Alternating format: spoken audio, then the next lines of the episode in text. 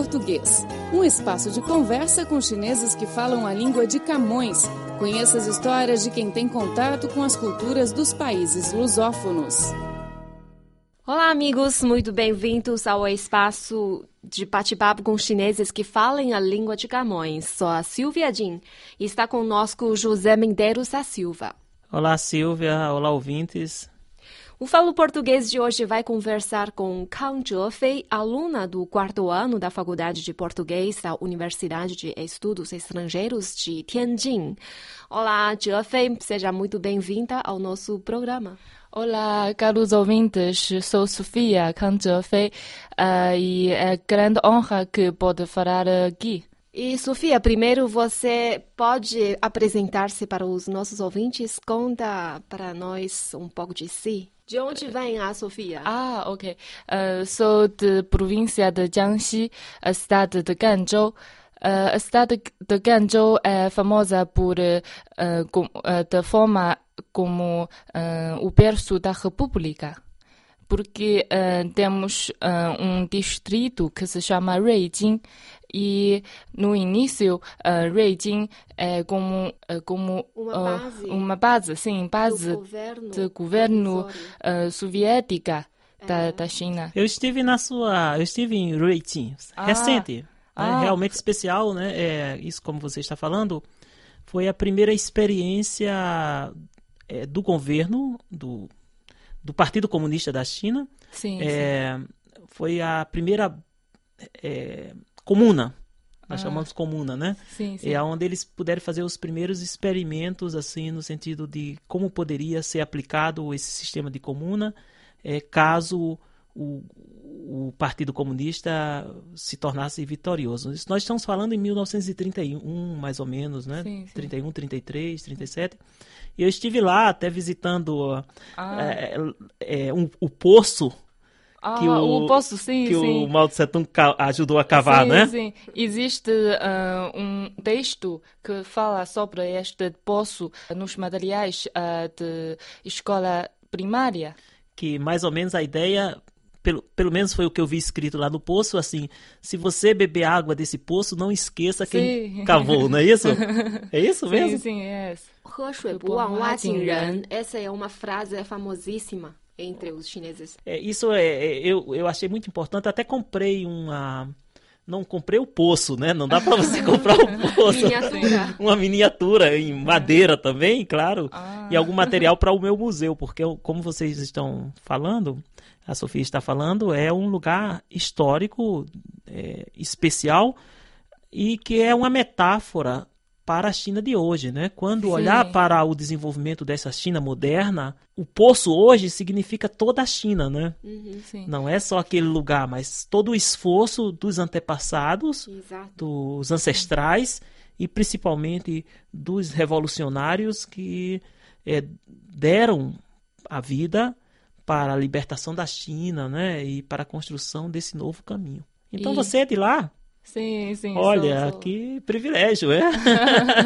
E só acrescento uma, mais uma informação. É, em Ruijin, que parte que começa a grande marcha chinesa. Sim, justamente, Silvia. Ótima lembrança, porque vai começa em Ruichi, que é quando não tem mais condições de ter a, a, a comuna, a república, tem a perseguição, e eles começam o deslocamento até pararem em Yan'an, Isso, né? província de Shanxi. da província de Shanxi, aonde começa a grande luta contra a invasão japonesa, né, e a libertação do, do, do, do norte, enfim. Isso é história recente, especial, e também tem as montanhas ali perto, né? Ah, sim, sim. Ah, É. Na minha terra natal tem muitos, ah, muitas colinas. É uma área montanhosa. É, e tem, a, por exemplo, lá tem aquele, um- uma música famosa que é As Montanhas Vermelhas. Ah, E, e- eu entendi por quê, porque o, justamente lá nessa base também, onde o, o partido, o comando ficou, o Mao Tse Tung e outras pessoas, é, lá o Zhou Enlai, é, vários, enfim, vários grandes revolucionários passaram por lá.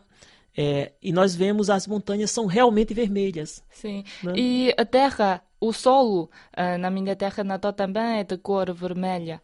Ah, e nós chamamos este solo uh, foi pintado, tintado por sangue de, dos soldados.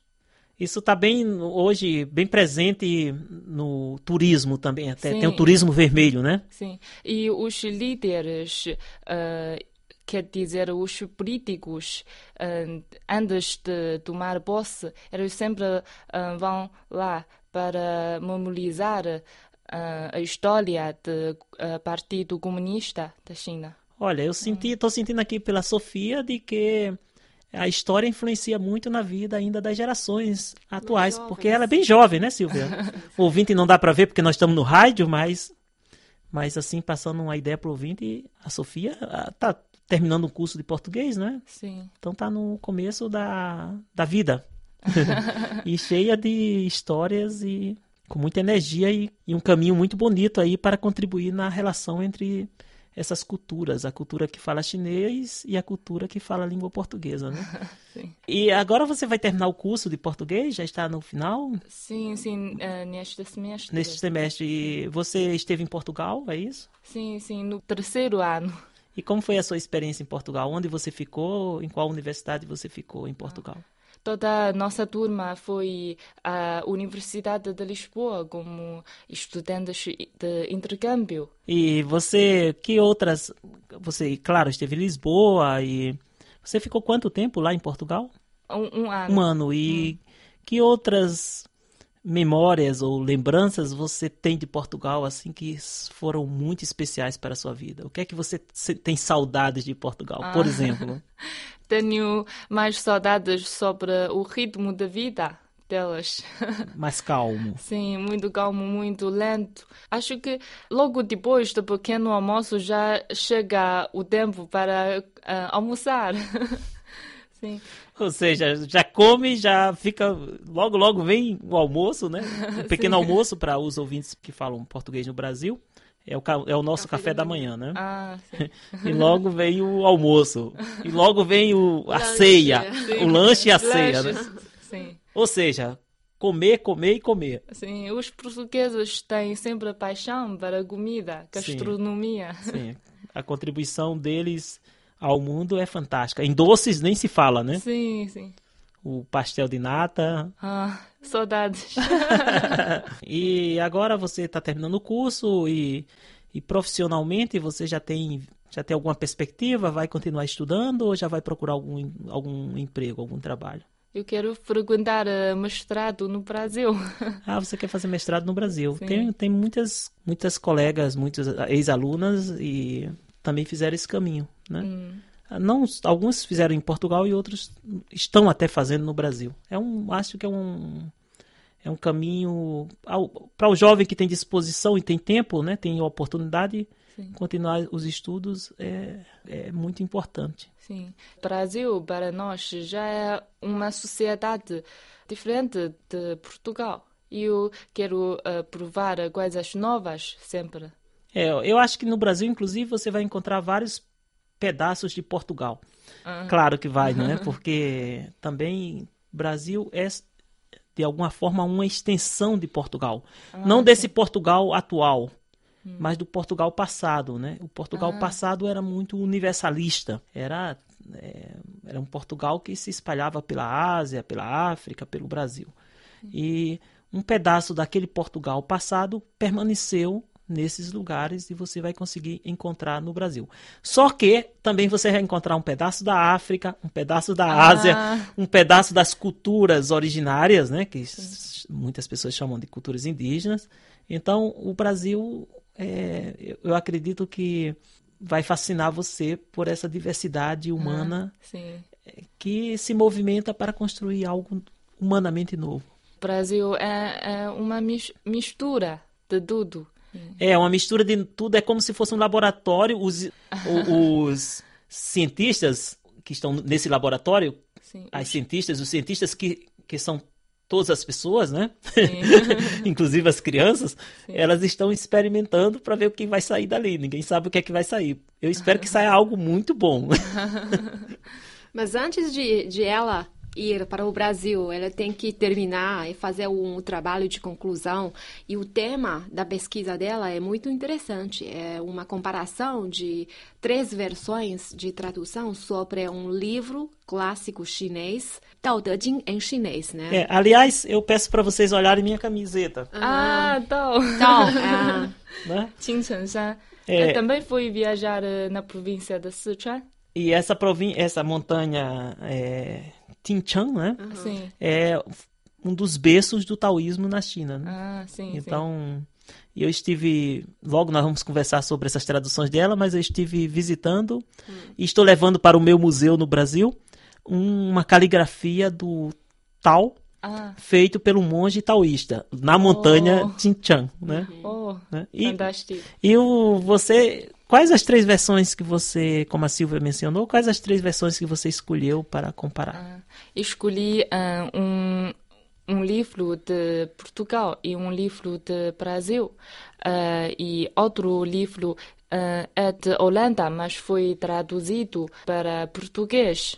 E eu comparei estas três versões portuguesas para chegar a uma conclusão sobre ah, quais ah, são os métodos melhores para traduzir. Primeiro porque traduzir o Tao já não é uma obra tão fácil, né? Sim, mas ah, no mundo de tradução, as pessoas já chegam a um, hum, consenso para traduzir tal. Nós, nós traduzimos para tal, mesmo tal. Ou seja, a própria palavra Tao não precisa tradução. Sim, Já- porque já é já é um tudo. símbolo de cultura chinesa. Sim, Já, Tao pode ser taoísmo ou caminho, sim, sim, sim. via. Sim, o princípio, Sim. regras. E que observações você. Claro, não dá tempo da gente conversar, a- a- o tempo passa voando, né?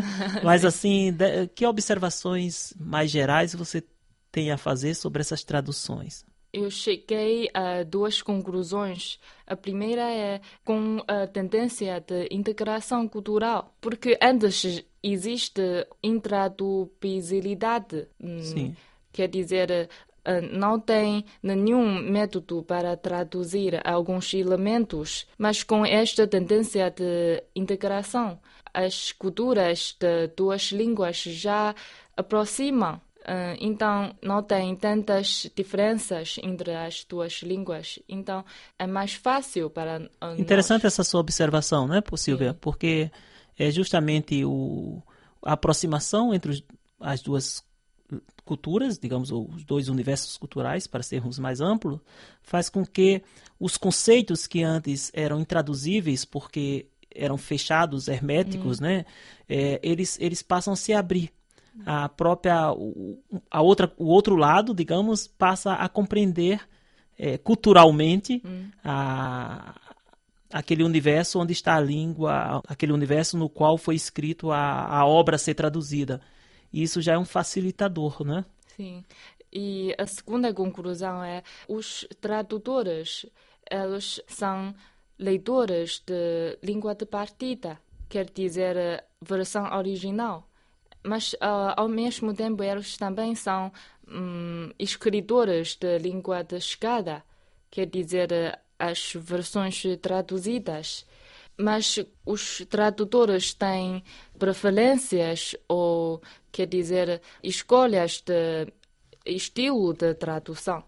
Então, para nós, como ó- as obras de Shakespeare, as pessoas sempre dizem que ah, para mil leitores tem mil Hamlets. Cada É, é- pessoa tem sua interpretação diferente de acordo com o conhecimento que ele tem, de acordo com a cultura que ele vive. Sim, sim. É.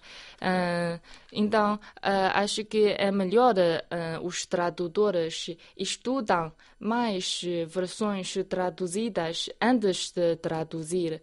Ou eles podem, para os tradutores da língua portuguesa, eles podem estudar primeiro as versões traduzidas de inglês, porque a tradução de chinês para inglês já é um um trabalho muito maduro. Uh, saíram uh, muitas obras boas. É, eu não sei quais ainda as versões em português que você tem trabalhado, mas, por exemplo, um dos tradutores no Brasil, muito conceituado, que traduziu direto do chinês clássico, que foi o meu professor também, ah. é o Mário Bruno Esproviero. Ah, eu é, escolhi. É, o, você escolheu, sim, o professor é. Mário, ele é um sinólogo, é um sim. conhecedor de muitas línguas, mas parabéns, ficamos felizes, né, Silvia? É. Você é tão jovem, já começando assim pelo. Um, um por, livro... uma, por, uma, obra dessa tão sim, especial. Sim, sim. Esse livro é o mais traduzido no mundo, além da Bíblia. E... O Príncipezinho. Para terminar o nosso programa, eh, o Sofia pode escolher, pode ler alguns trechos, alguns versos que você gosta eh, desse livro, chinês e português. Sim, sim, claro. Escolhi um trecho. Os melhores são como a água. A água é perfeita, pois beneficia todas as coisas. Nunca competindo com elas, ocupa um lugar que todos desdenham. Portanto, é próximo ao tal. 因孽是上善若水，水善利万物而不争，处众人之所恶，故几于道。 Sofia, muitíssimo obrigado e realmente maravilhoso. Muito obrigada. A gente vai ter mais convidados na próxima semana. Sou a Silvia Jean e até a próxima. Tchau, tchau. Até tchau. lá.